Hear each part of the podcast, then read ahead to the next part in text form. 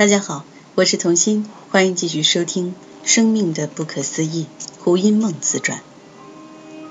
意外怀孕，回到台湾后，我发现自己的月经竟然迟迟不来，于是去西药房买了测孕纸回家测试，结果证实自己已经怀孕。我把这个消息告诉了他，他说他会尊重我的决定。我心里很想把这个孩子拿掉。因为来自一个破碎的家庭，不愿意看到另一个生命步上自己的后尘，无法拥有完整家庭带来的安全感。但是准备找医生的那天清晨三点，我从梦中突然醒来，心里有股哀伤和不舍的感觉。我试着冷静下来，仔细的辨认那份感觉升起的原因是什么。我看到其中并没有想要怀一个他的孩子。或生个小孩来陪伴自己的欲求，很清楚的，这个刚刚形成初胚的小生命和我之间有股巨大的力量在牵连着。我思考着舆论可能产生的反应，心想这个消息一旦曝光，未道人士一定不可能谅解，也不可能有兴趣探究各种微细的因因果果，到时候我势必将面临各式各样的挑战。此外，我也很可能必须面对孩子成长过程中发生的心理问题，以及和我一样的叛逆反应等。可是这些预警都抵不过那股强大的牵连力量。我在那个清晨下定决心，不再逃避人生带给我的任何磨练，我要尽力保住这个小生命。我把自己的决定告诉了他。他以一贯柔顺的态度接受了我的决定，陪我到医生的诊所做超音波检查。检查结束后，医生说很可能是个男孩。我们达成了协定，这个孩子将由我独立抚养。至于他的角色该如何扮演，决定权完全在他身上。我不想勉强他做任何事。从此以后，我们之间的互动便完全转化成纯粹的友谊。我怀着两个多月的身孕，接受干哥小龙的邀请，和几位素昧平生的小龙之友一起去向往已久的南非旅游。同行的游伴中，刚好有一位著名的妇产科医师。我抓住机会问了他许多有关怀孕生子的问题，他一一作答，但没有任何人看得出我已经是准妈妈了。南非的动物王国令我叹为观止。我开始能体会西方的某些动物行为研究者为什么宁愿花毕生的时间观察黑猩猩、山猫或其他物种的社会生态。它们展现出的原始、直接与赤裸的天真，使人类更能毫无矫饰地理解自己的演化过程。英国导游告诉我们说，那几天动物算是十分的合作，人类一厢情愿的想法。平常不易见到的黑豹，竟然从我们的吉普车旁警觉地走过。我看着躺在母狮身边打着滚儿、晒着太阳的小狮子，以及趴在一旁懒洋洋的公狮，心情兴奋得如同孩子一般。傍晚时分，导游带着我们出发夜巡。灌木丛林立的特鲁格野生动物园面积大约有台湾的三分之二，漫天的星斗。挤得密密麻麻，夜幕低垂，似乎伸手可及。在这样偏远的旷野，你才了解什么叫做北斗七星。一群夜游神在手电筒的光束下，四处寻觅着躲在草丛中和泥沼旁的犀牛与河马。这些准备就寝的庞然大物，连正眼都不瞧一下吉普车上窥视他们的人类。车子开着开着，只见近在咫尺的前方赫然出现三只漫步的狮子。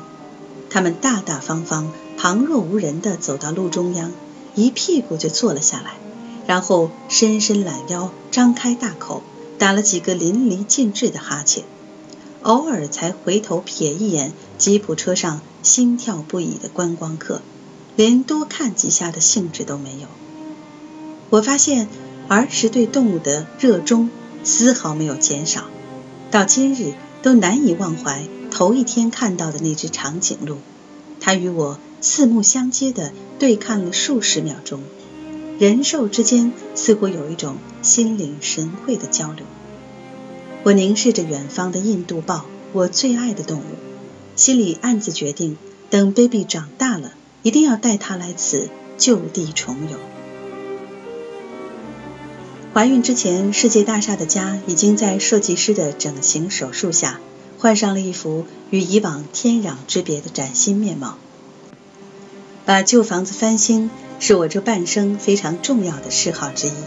我喜欢那种除旧布新的摧毁力量，花再多的钱也甘愿。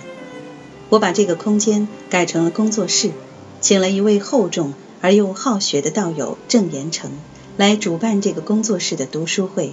以及负责召集学员的事务。我本来决心将能量投注于义务性的助人活动，但意外的怀孕扰乱了所有的计划。我必须快速找到一栋更适合抚育小孩的房子和环境，因为目前两栋房子的设计都是开放式的空间，里面没有保姆和 baby 的居所。此外，我希望孩子未来能有一个可以玩耍的环境。我不想看到娇娇嫩嫩的宝宝穿梭于空气污染、车水马龙的都市中。也许是一种生物本能，我放弃了所有的计划和正在进行的工作，竭尽所能的想提供最好的条件给这个正在孕育中的小生命。翠英和我真的是情谊深厚，她愿意留下来照顾我和 baby。于是我告知严成。工作室必须暂时结束活动，两栋房子出租太麻烦，不出租则乏人照料，所以我决定在短期内将它们出售。占星学上说过，对太阳落在金牛座的人而言，拥有就是为了失去，真是一点也不假。我毫不留恋的在两个月之内处理掉这两栋人人羡慕的雅致空间。同时积极寻找着未来的家。有一天看到报上刊登了一则房屋销售广告，地点在金龙湖附近。我和严成开车前去一探究竟，途中经过龙山林山庄，感觉这个社区看起来宁静而规划完整。况且好友丁乃竹和赖声川以及乃竹的家人都住在这个社区里。我觉得这里应该是个理想的住所，孩子将来可以在社区内的游泳池和小公园里玩耍。于是第二天我就做了决定，买下靠近金龙湖那个方向的一栋边间的二楼公寓。不久，好友刘梦燕也搬进了这个社区，两个单亲妈妈未来可以时常交换心得和感想。怀孕到六七个月时。我发觉自己的身体产生了一些明显的变化，虽然一直没有害喜的反应，精力似乎也比以往旺盛许多，但胃口却完全改变。常年吃素的习惯被渴望吃荤取代，我每天都想吃牛肉、海鲜和夜市里的东西。不久体重直线上升，到末期竟然重了二十公斤。我平坦的胸部开始肿胀，瓜子脸变成了圆脸。全身的经络逐渐阻塞，手脚胖得连指缝都不见了。最明显的是，所有的能量都集中于下丹田性轮的部位。当身体的荷尔蒙改变能量集中于性轮时，性欲的旺盛是相当惊人的。我觉得分分秒秒都有一种性器官存在的错觉，差点没上街抓个男人回来强暴。龙山林的房子在装修的过程中，木料的处理出了差错。我只有亲自和工人一起磨地板、调色、上漆，打破了所有孕妇的禁忌。这时离预产期只剩下十天，翠英、严成、阿珍和我火速地整理好所有的家当，搬进了这个快要靠近台北县的山庄。走上龙山林的陡坡时，我意识到。自己的双腿像是七十岁老妪的腿，心脏似乎也不胜负荷。怀孕确实是一场母难。女儿出世，待产的心情喜悦的难以形容。我在晨曦中面带微笑的醒来，看着宽敞的卧室里垂挂的鹅黄印度纱丽，墨绿的长沙发上印着中国风味的花瓶图案。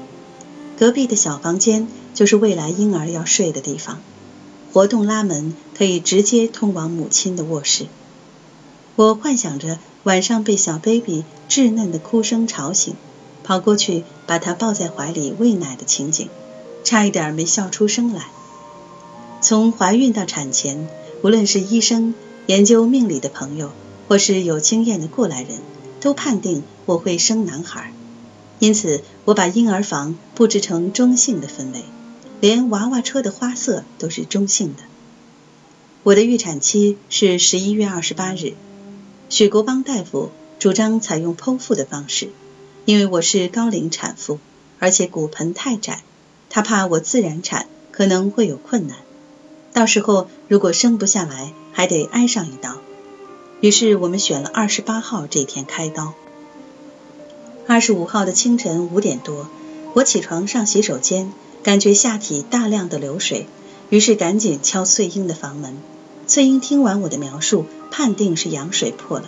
我们以最快的速度整理好衣物，穿戴齐整的奔往医院。经验丰富的许大夫要我们放松心情，他问我需不需要再选个时辰。我觉得既然是人为的剖腹产，从某种角度来看，等于介入了宇宙的安排。况且四十多年的人生经验已经印证，人确实有命也有缘。所以立刻打了一通电话，请宁培石先生再选一个对孩子最有利的时辰。宁先生建议在下午三点到五点操刀。